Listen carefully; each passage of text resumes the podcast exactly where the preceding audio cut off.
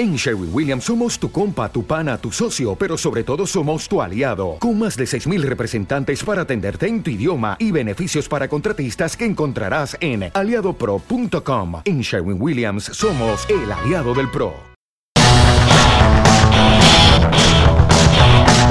Picked up by some UFOs, take me for a ride.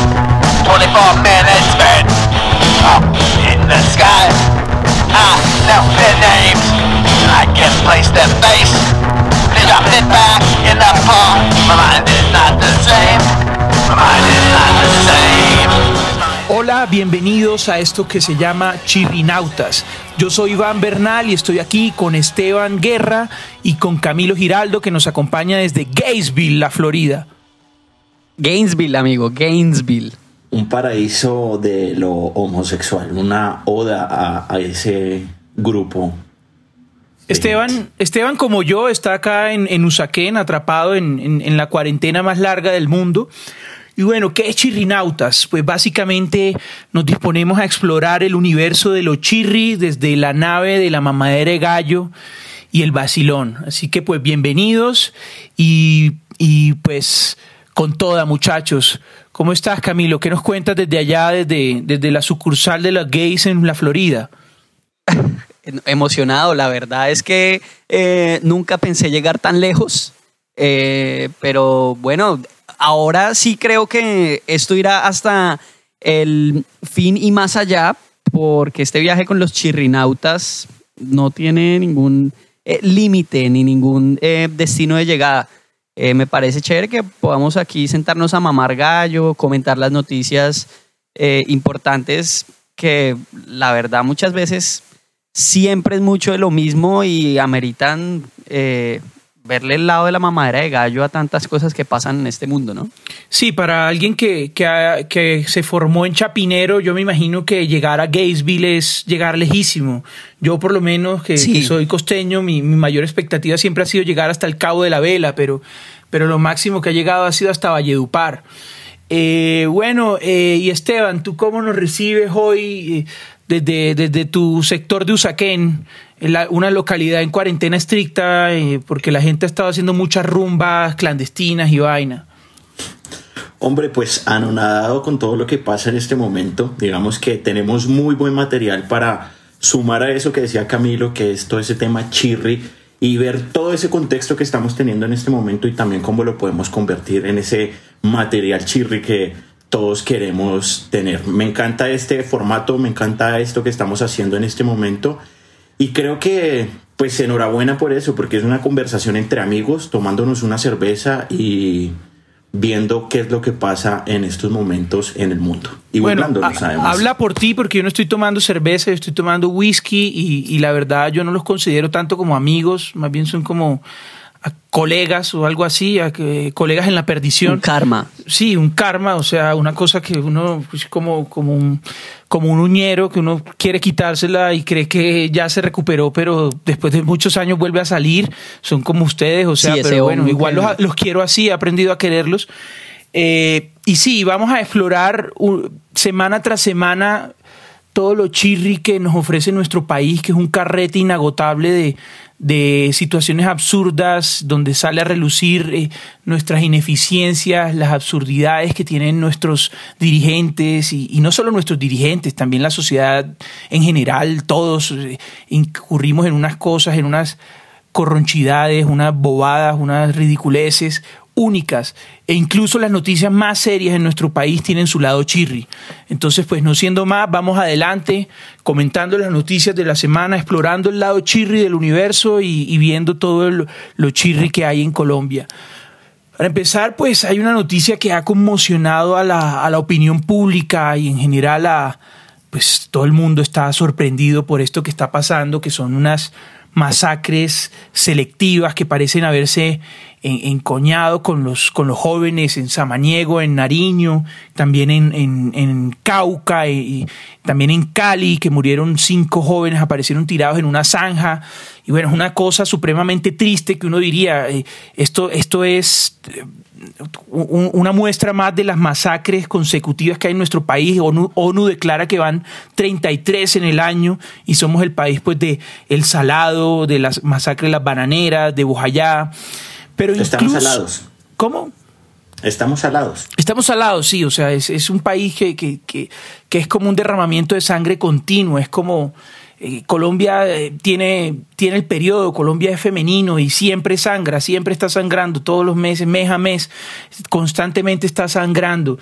Pero incluso en, en este escenario de que, que parece supremamente serio y, y- y que no admitiría mamadera de gallo, pues uno va y lee la noticia y se encuentra un montón de, de vainas que uno dice, pero bueno, ¿qué, ¿qué es esto? Por ejemplo, uno de los grandes señalados de perpetrar esta masacre es la banda de los Cuis, ¿no? En Nariño.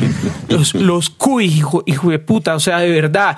¿Cómo se puede...? marica. eh, Básicamente es No, una ¿qué es banda de roedores que se comen en Nariño. No sé si han visto lo que es un cuy, pero es como una rata grande, pero es más feo incluso que una rata porque parece casi un conejo, pero como, como con una cara así como de dinosaurio y los dientes salidos.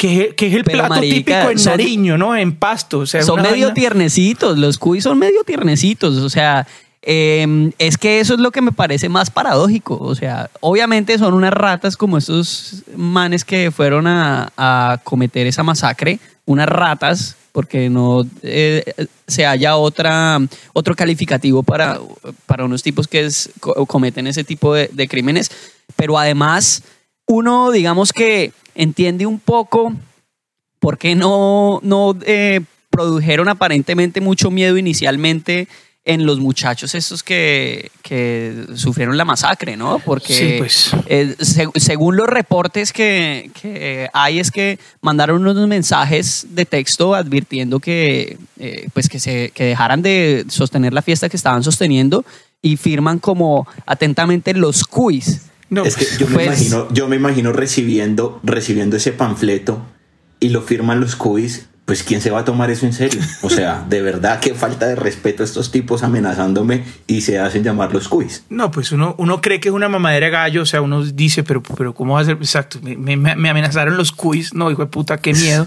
Y pues Un total despropósito. es, es, es horrible lo que sucedió y son solo uno de los sindicados, pero luego va uno y, ne- y lee la noticia en los medios y, y entonces uno se pregunta, ¿cuál es el plural de los cuis? Porque encuentra y que los cuyes. Y yo no, o Los sea, cuyes. tan puta, de verdad.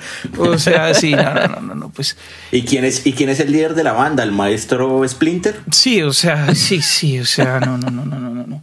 La rata Sí, es, superior, es o sea. absurdo. O sea, yo, yo, la verdad es que de las cosas que más me han sorprendido, miren, Colombia, en Colombia ocurren tantas tragedias eh, y lo acongojan a uno tanto y esta semana, la verdad, ha sido eh, difícil procesar tantas cosas que pasan que, que uno llega y se encuentra con este tipo de cosas que es la tragicomedia colombiana, ¿no? Es eh, Macondo. Los cuyes cometieron una de las peores masacres de, de este año.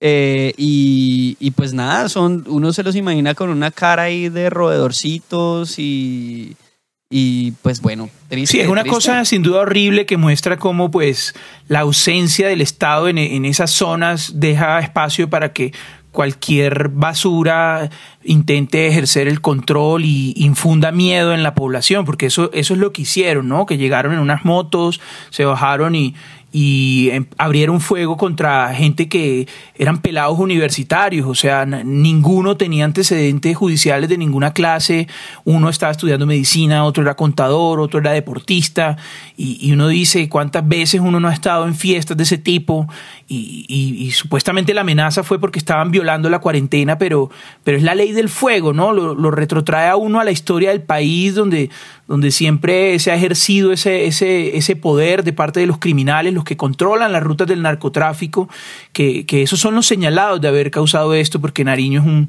es un, un lugar estratégico para, para sacar del país eh, la droga. Supuestamente por las costas del Pacífico en Nariño sale el 70% de la cocaína del país. Y, lo más fácil para las autoridades ha salido a decir que estos pelados que estaban su único pecado fue violar esta puta cuarentena que lleva ya más de 150 días, que todos la queremos violar, y, y las autoridades salen a señalarlos como posibles miembros de bandas porque de pronto había alguno que tenía en el bolsillo un tabaco de marihuana. No me jodas, o sea, pero bueno. Sí, no, las la cosas- culpa- Y, y de las cosas más Adelante. paradójicas eh, es lo que tú acabas de decir. Es por llevar la dosis mínima o lo que fuera en ese sentido. Y la gente en redes sociales está escandalizada y ha satanizado a estos jóvenes que, que- murieron, infortunadamente, pues que los mataron, las cosas por su nombre.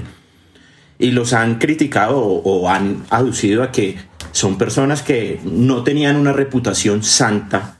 eh, y en este país que nos encanta dar calificativos, decir que estaban mal parqueados, sencillamente porque estaban en una fiesta. Yo creo que es el mundo al revés, que un día un, un nido de ratas salgan a masacrar a, a los jóvenes simplemente por estar en algo que hacemos todos los jóvenes y es compartir en un momento una rumba.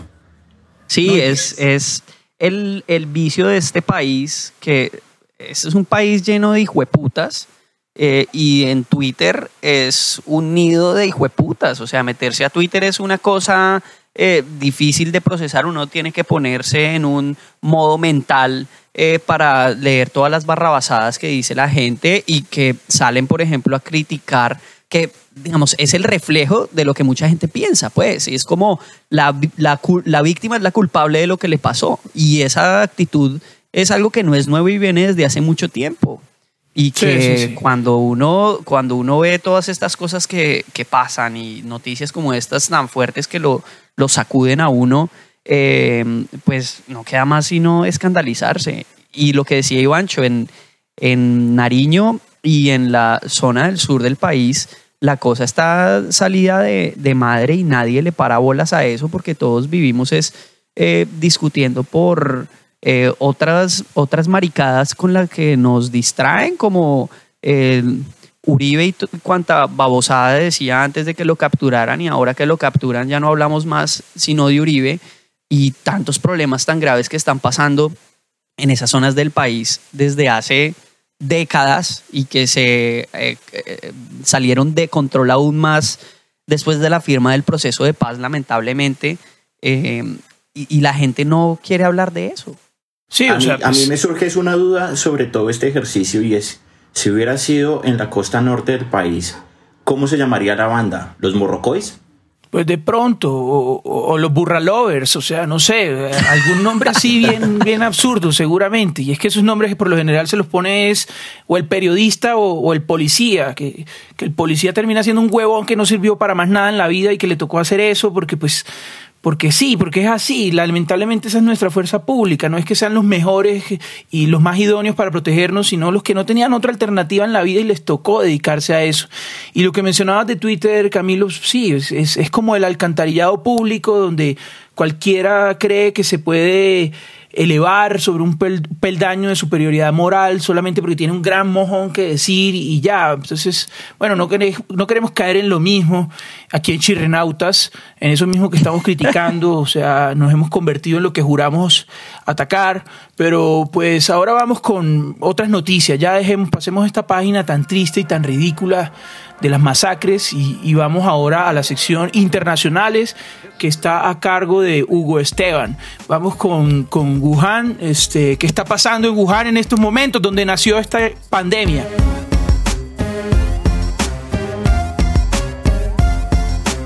Encanta que me digas por mi primer nombre que odio además. Y hombre, pues sí, lo que pasa es que yo les traigo hoy una noticia que es muy chirri y la verdad yo no sé si ponerme a reír o, ponerme a llorar. Por una parte me da envidia lo que está pasando en Wuhan en este momento y por otra me da muchísima rabia porque pues no es justo que los que nos metieron en esta cuarentena, que ya llevamos más de cinco meses en este punto, estén celebrando eh, pues por habernos implantado este virus del COVID. No es posible que una ciudad de 7 millones de personas en la que comercializan ilegalmente de todo tipo de animales y gracias a eso es que estamos metidos en esta, en esta pandemia, hoy estén celebrando. O sea, yo sí digo y exijo que tengan una responsabilidad con todo el mundo porque pues a nosotros nos tienen sumergidos en un mundo de aburrimiento en este momento. Entonces, no es posible que en Wuhan la gente esté celebrando en una piscina. Yo no sé si ustedes vieron Sí, eh, como- las imágenes de esta semana. Sí, como- Ocho mil personas metidas Como el Parque en una fiesta en una, en una Barranquilla, o sea, piscina. como con familiares, o sea, es como... Exactamente, les dio por hacer un festival de música electrónica. Hombre, qué envidia, por un lado, porque qué chévere poder estar celebrando en este momento, qué chévere poder tener esos espacios con, con, con la gente. Sí, que chévere para meterse ahí en una para- piscina mientras un DJ toca y uno ahí todo sudado encima del otro, restregándose. Sobándose. o sea, todo parolo. Hombre, por supuesto. la dinámica con la que veníamos en nuestra vida hace cinco meses.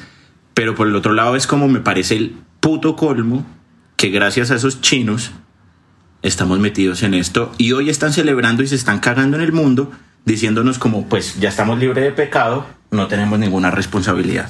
Pero yo eso lo veo desde otro, digamos, con otra perspectiva. no, la Eh, perspectiva de Gaysville, como o sea, pues, la perspectiva de Gainesville, por supuesto, pero, pero digamos que también me da mucha envidia no poder estar haciéndolo porque pues, obviamente piscinita, rumba, eh, trago, eh, eso hace muchísima falta, pero... Pero yo lo veo es más como un ejemplo de que esas 8 millones de personas, que puede que el virus haya surgido en China por una gente que tuvo unos eh, comportamientos que eh, ayudaron a que el virus pasara a los humanos y como sea que eso todavía no se ha definido bien cómo, cómo ocurrió. Eh, pero esas 8 millones de personas aprendieron a cuidarse bien y supieron cuidarse bien. Obviamente es un estado mucho más rico que nuestros estados y, mm, y en unos cuantos meses, siguiendo unas reglas estrictas, lograron superar el virus y ahora pueden llevar una vida normal. El colombiano que se quedó allá, ese man es el putas. Ese man es el tipo más inteligente. Él no tiene, no tiene la culpa de nada del, del- virus que haya surgido, así viviera en Wuhan ni nada por el estilo. Pero el tipo sí fue, mm, eh, tomó una decisión muy sabia fue, me quedo acá. Y ahora ese man está feliz de la pelota ya, ya en una, en una entrevista, en una crónica que le hicieron en voragine.co. eh, hace poco dice que él ha salido a pasear por ahí con sus amigos y pues, tiene una vida normal, que ya ni siquiera es necesario usar tapabocas. Entonces yo más que verlo como que no me parece justo que ellos sí la estén pasando una chimba, esas 8 millones de personas estén pasando una chimba y nosotros encerrados, me parece es que se lo, se lo merecen porque se cuidaron. Pero pues en últimas ahí es donde recae el tema de la responsabilidad. O sea, por unos pocos, 8 millones, 7 millones de personas o el mercado específico donde supuestamente se originó el virus, estamos pagando 7 mil millones de personas en el mundo. No, y, es pues, decir, y eso es lo que muestra tiene que haber también- una responsabilidad. Y eso lo que muestra también es como, o sea, pues ya las medidas en Colombia, eh, si iban a contener algo, pues creo que pues, ya sucedió. O sea, igual somos uno de los países que tiene más contagios en la región y en el mundo. O sea, es, es una barbaridad. Estamos en, en el top de los que tienen más contagios y más mortalidad. Eh, entonces, ¿cuál es la eficiencia de esa, de esa cuarentena para mantenerla prolongada por tanto tiempo? No detuvimos las muertes, no detuvimos los contagios y al contrario sí se está creando un impacto tremendo, no solo a nivel de la economía, sino también sobre efectos de la, de la salud mental. O sea, ahora cualquier hijo de puta loco cree que puede crear un podcast con sus amigos por una videollamada en Zoom. O sea, es... Ah, es- pero ahora sí somos amigos. ¿Cómo vamos a salir cuyes. de esto? ¿Cómo nos vamos a recuperar? Eh, y es el impacto no solo del virus, sino también de las medidas restrictivas, de la restricción, de la gente atrapada, de la gente contenida. Yo creo que también es- abre un cuestionamiento serio sobre, sobre si ya debemos eh, transitar a otro estado en el que haya protección, haya medidas, pero pues no seguir eh, con el autoritarismo y, la, y, y el bloqueo absoluto que golpea durísimo a mucha gente. Y, y- eso de, de- del tipo que estaba en Gohan, eh, así es que se pronuncia como el hijo de Goku, Gohan. este, en Gohan, sí, cerca de Vegeta. a, a mí, a mí me llama mucho la atención, es un, es un, un caso de un barranquillero, pues no recuerdo el nombre ahora, pero vi la noticia que apenas salió la, la cuarentena, es como, eh, apenas salió la pandemia, estaba allá también y lo primero que hizo es, ay, yo quiero regresarme con mi familia. Y yo solo pensaba, grandísimo idiota, quédate allá, por favor, que cuando ese virus llega acá nos va a culiar. En cambio, allá pues, vas a tener de pronto oportunidades de protegerte mejor. Eh, sin duda estaba claro el muchacho que mencionas, Camilo, que, que se quedó de ese lado del mundo. Pero bueno, para, vamos, a, vamos a avanzar a otra sección en, en, este, en este, digamos, magazine improvisado de nuestros insentidos cotidianos que va a ser Chirrinautas. Y vamos ahora con, con, con tendencias y vida moderna. Vamos a temas un poquito menos densos, menos voltajudos. Y de eso está a cargo, pues, Camilo Giraldo. Cuéntanos, Camilo, ¿qué, not- qué nota nos traes hoy?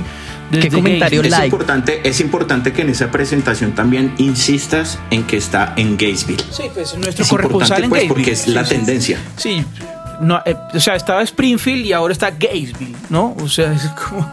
Bueno, Eh, gracias, gracias por esa presentación eh, tan eh, precisa y amena. Y... Pero bueno, muchachos, a ver. Les voy a hacer una pregunta a ustedes. Respóndanme una vaina. ¿Cuándo fue la última vez que ustedes se compraron así una pinta o una prenda con un propósito específico en, en sus vidas? Pues yo, yo, yo hice unas compritas de cumpleaños en cuarentena. Entonces creo que pues independiente del motivo compré y, pues me las las visto Para el eh, pa'l en esta época. Claro, claro. Uy, Ivancho, no, tú. Uy, no, marica, yo, yo sí, o sea, fue hace pues, mucho, antes de que empezara esto, y ayer justamente le estaba diciendo a, a mi novia como, oye, tantas maricadas que hemos comprado en esta cuarentena, porque pues ha sido un- una vaina Oiga, se desquiciada. llenado o sea, uno de pendejadas, ¿no? He comprado más libros y juegos que nunca. O sea, es, es- no puede salir un juego o un libro nuevo porque voy para esa. Y yo le he dicho, eh, falta comprar algo práctico y le decía, tengo que comprarme como 12 pantalonetas y, y pues... Y pantaloncillos. Y pantaloncillos, sí, yo creo que es lo más importante y no lo he comprado, pero, pero no, no, no, no, hace rato que no compro ropa y, y creo que ha faltado eso, comprarme pantalonetas para estar en la casa.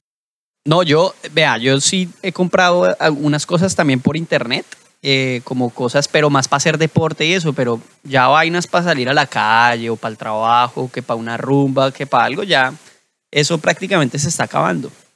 Y les pregunto eso porque es que el tema que les traigo hoy eh, es a propósito de un artículo que salió en el New York Times a principios de agosto. Eh, y el, el artículo habla de cómo ha cambiado la rutina de consumo de la gente, bueno, la rutina en sí y cómo la pandemia está transformando la industria de la moda en su esencia por esto que está pasando. Entonces ahí eh, Irina Alexander, que fue la persona que escribió este artículo, cuenta cómo la cuarentena le metió al acelerador a una vaina eh, que estaba alimentada por el boom de las ventas por redes sociales, que yo sé que todos hemos visto que por Instagram ahora venden mucha vaina, eso se llama eh, ventas directas al consumidor. Eh, y dice que eh, pues prácticamente ese canal de ventas se convirtió en el principal para muchas marcas, sobre todo marcas recientes, no tan grandes, para llegar a, a los consumidores. Y la gente ya no está consumiendo cosas de lujo, la gente ya con la pandemia le pierde el sentido a comprarse un traje o unos zapatos de una marca ostentosa. Y lo que está empezando a mandar la parada y eh, ya digamos, por lo menos acá en los Estados Unidos, las cifras de sudaderas y de crocs, la, La sudadera. sudadera y el croc está volviéndose producto de, de ventas altísimas acá en los Estados Unidos.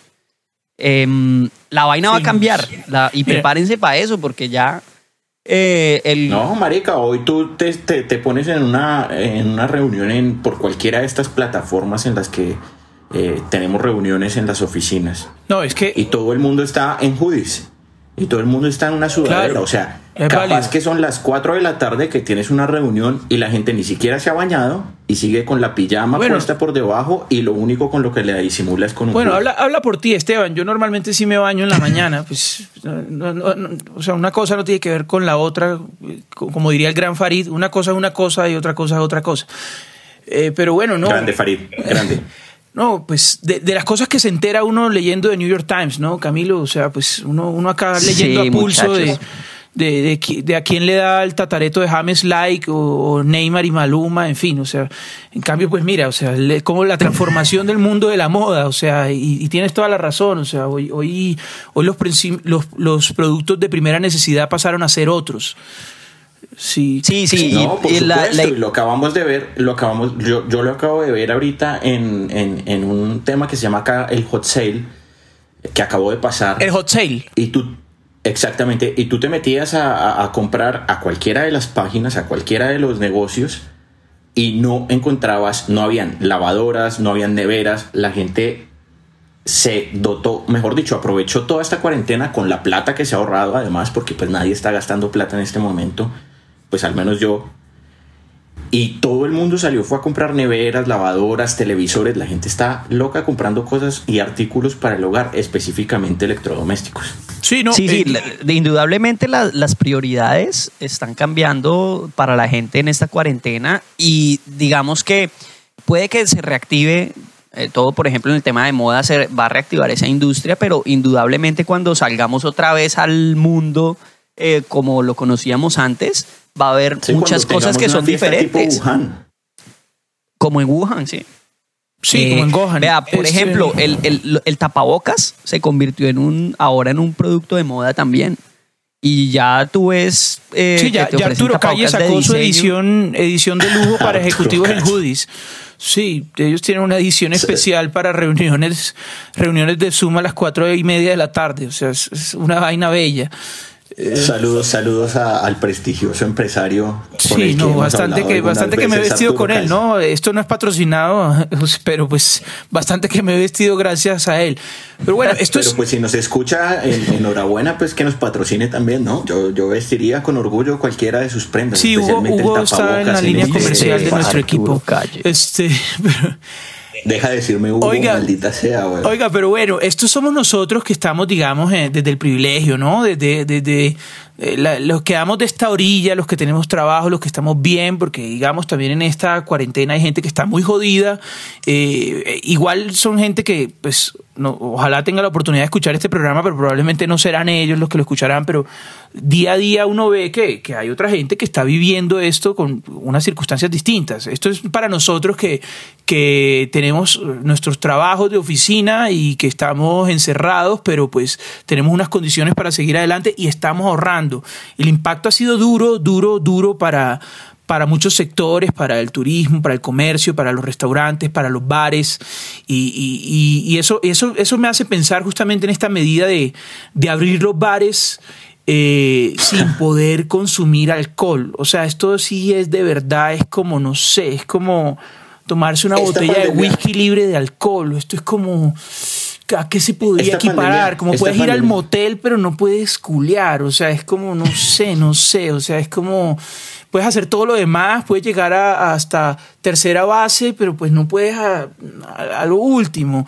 Y sí, es cierto que uno en el bar disfruta del contacto social, de la programación musical, pero hombre, pero pues tampoco, ¿no? Mi Deezer también te da una muy buena programación musical y, y- y tampoco justifica que uno vaya a ir a un bar solamente para, para estar en contacto con los demás. Para eso, puedo- para eso abran mi sala y aquí los recibo, ¿no? Bueno, no sé qué pero te opinan están ustedes de esto, que a mí incentivando- me parece que también es una, una gran chirri noticia, un gran chirridato lo que está sucediendo.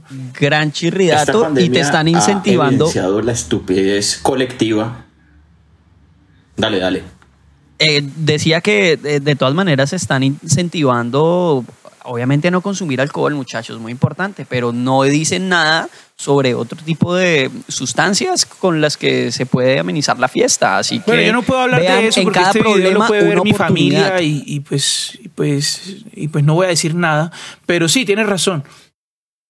Lo que decía es que esta, esta pandemia ha evidenciado también la estupidez colectiva y la estupidez de, de- la gente que nos está gobernando.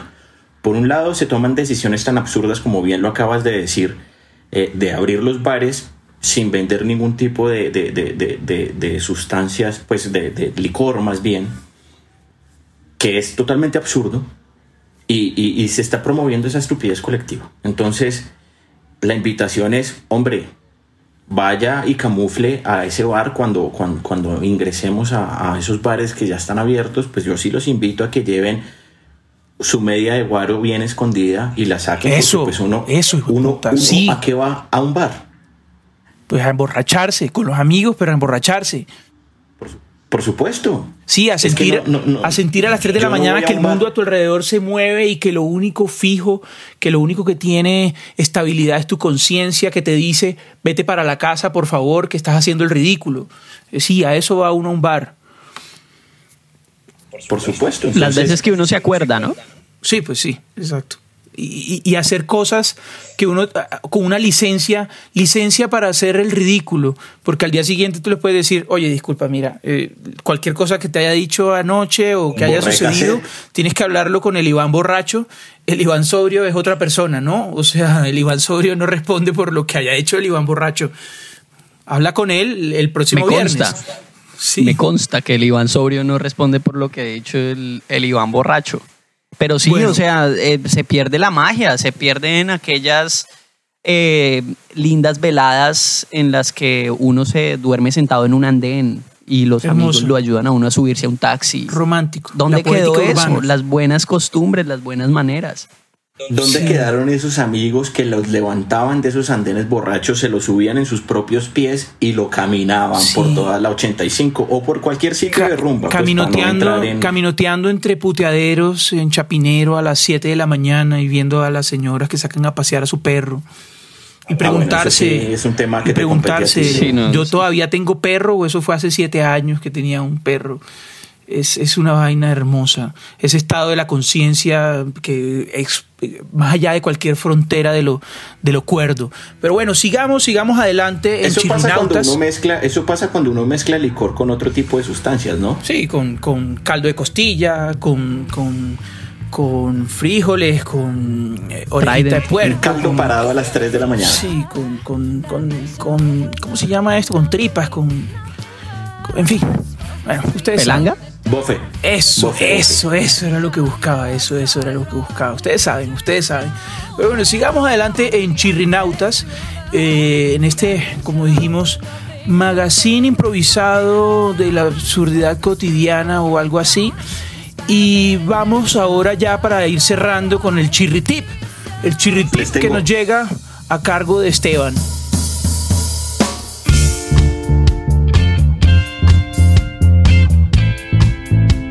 Les tengo un chirritip. El primero es que los estoy pisando a todos, los estoy, me estoy entrometiendo en cada apunte que están haciendo. Y el segundo es, hombre, ¿ustedes alguna vez se han levantado con esa necesidad de orinar por la noche? O, o- o que esa primera orinada del día, digámoslo así, carece de esa fuerza miccional? Todos los días, Esteban. Diario. Hombre, preocúpate, preocúpate porque según afirma Emilio López Alsina, él es el jefe del servicio de urología del Hospital General de Valencia en España, Joder. puedes estar padeciendo, joder tío, puedes estar padeciendo de hiperplasia benigna de próstata. Benigna, bueno. Pues Ivancho, sí, algo bueno, algo bueno en medio de toda la mierda, ¿no? Es benigna. Pues ¿Qué no es sé esa qué tan vaina? bueno sea o qué tan malo sea, pero el tema es que ese es un tumor benigno, ya como, como lo veníamos diciendo, que es muy frecuente en todos los hombres. Comienza a crecer desde los 30 años, pilas a todos ustedes, obviamente que ya son tipos que se acercan a los 40, y pilas también a toda la gente que nos está escuchando, porque sin duda alguna, pues Yo me acerco también más a los están en ese 30, rango de edad, ya son unos ancianos. Entonces, lo que les decía es que comienza a crecer a- a- después de los 30 y es una obstrucción progresiva de la uretra que lo termina afectando. Es un tema que si bien es benigno al inicio, más adelante va a tener complicaciones. Es decir, a los 30 años le empieza a crecer a usted ese tema y se tiene que ir de una vez para el urólogo. Si tiene alguno de estos síntomas, este doctor Y lo primero, que- que y lo primero que va a hacer el urólogo es eh, tactar, o sea, es probarle la, la próstata. O sea, di- dicho en otras palabras un poco más coloquiales, lo primero que va a hacer es meterle el dedo en el culo. Entonces, pues yo creo que nadie quiere pasar por esa experiencia, pues voluntariamente por lo menos. Otra cosa es si tienes una novia a la que le gusta y, y te toca hacerlo, ¿no? Pero pues el señor, el señor urólogo, pues eh, el señor Emiliano Valencia o como sea que se llame, pues bueno. Ivancho, ya sabes que como medida preventiva puedes hablar con Val para que ella haga el primer tacto y trate de determinar si esa falta Yo creo que este no de es ni el lugar ni el espacio para discutir lo que ella y yo hacemos en la cama, así que pues sigamos adelante con la noticia. Pues para contextualizar un poco también a la gente hay que decir que Val o Valerie es la novia de Iván, ¿no? Ah, disculpa, sí, sí. Sí, pues no vayan a creer Hombre, que la, falta de respeto la, con, la con la guardia gente del que nos puede edificio. ¿no? estar escuchando en este momento. De respete. Pero bueno, no, sí. Otra de las cosas absurdas es esa, tú lo acabas de mencionar. Yo sí, yo sí les prometo que en adelante inclusivo. vamos a traer chirri tips que, que sean mucho más positivos, mucho que le levanten a uno el ánimo y no lo dejen con la preocupación de ir a, ta- a- a tocarse la próstata. Este, Ojo, pero, pero es positivo y es importante porque pues la salud de, de, de la uretra es importantísima para todos nosotros. ¿Qué nos dices. ¿qué nos dices tú, Camilo, sobre la salud de tu uretra? ¿Te has palpado el, el punto G, que digo, el- eh, la próstata? Pues mira que la verdad no he sentido la necesidad. Yo soy un tipo de 33 años, pero después de esta noticia que da Esteban y que eh, levanta las alertas, por supuesto que apenas terminemos de grabar este show, iré a palparme la uretra. Y revísese si se le, se le, se le levanta la uretra. también, ¿no? Revísele, revísese si se le levanta la uretra, ¿no? Ese es una. eh, Si, si en este momento, escuchando la noticia, usted siente algunas palpitaciones, puede ser un indicativo de que, pues, debe visitar a su urólogo de confianza. Créame que si hasta ahora no había sido de confianza, lo va a hacer, lo va a hacer de mucha confianza. Sí, asegúrese de, de despedirse con un fuerte abrazo. Sí, pues, y un besito en la Y mejilla. de pronto, las en la gracias, nuca. hombre, Un besito por en la nuca. Los besitos por, por la nuca, por la parte trasera del cuello, pues eh, vaya acostumbrándose.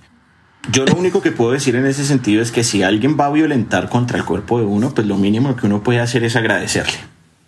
De acuerdo. Sí, de acuerdo. pues, bonita reflexión, Esteban, bonita reflexión. ¿Qué tendrían que decir los, las asociaciones de víctimas de la violencia sexual de todo, lo, de todo, de todo esto? Pero bueno, esto es Chirrinautas y, y bueno, eh, muchachos, eh, creo que ha sido un primer buen ejercicio, un buen recorrido por, por todo el universo de los chirri en medio de la cotidianidad del sinsentido. Gracias a los que nos escuchan. Eh, Chirrinautas de momento solamente está en Instagram y pronto, pronto irá expandiendo sus fronteras porque lo chirri no tiene límites, lo chirri es universal. Algunas palabras de despedidas muchachos para los tres gatos que nos escuchan. Eh, muchas gracias a mi mamá, mi papá, mi novia por escuchar este programa y espero que mm, eh, sigan eh, considerándome parte de la familia después de haber escuchado eh, mi verdadero yo. Gracias. Uy. Iván, eh, Iván, muchas gracias pues por este espacio, Iván, Camilo, me encanta que tengamos esta charla entre panas y que podamos sacar adelante un proyecto bastante chirri. Y saludo a los tres gatos que nos escuchan en este momento. Sí, señor, Chirrinautas estará volviendo con ustedes semana tras semana en las distintas plataformas de streaming. Nos vemos y no olviden que por más seria que sea cualquier noticia, siempre tiene un lado chirri. También los escuchamos y recibimos sus aportes. Si tenemos un colaborador en Gainesville, ¿por qué no tener un colaborador, pues, no sé, en Ponedera, en, en Repelón, en, en Madrid, Tolima, en fin, en, en el Tolima Grande, en el Llano, en Leticia, en fin, recibimos sus aportes sobre este universo chirri. Nos escuchamos en una próxima y hasta luego.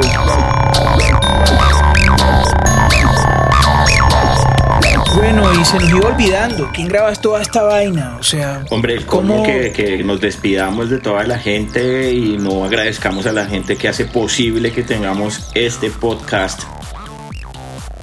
Cómo- Oiga, sí, muchísimas gracias a Juan Manuel Lacutir, que es el crack eh, que va a estar editando este show y que nos va a estar ayudando de aquí en adelante. Entonces, un saludo para él y muchas El gracias. crack del sonido. lindo, papi.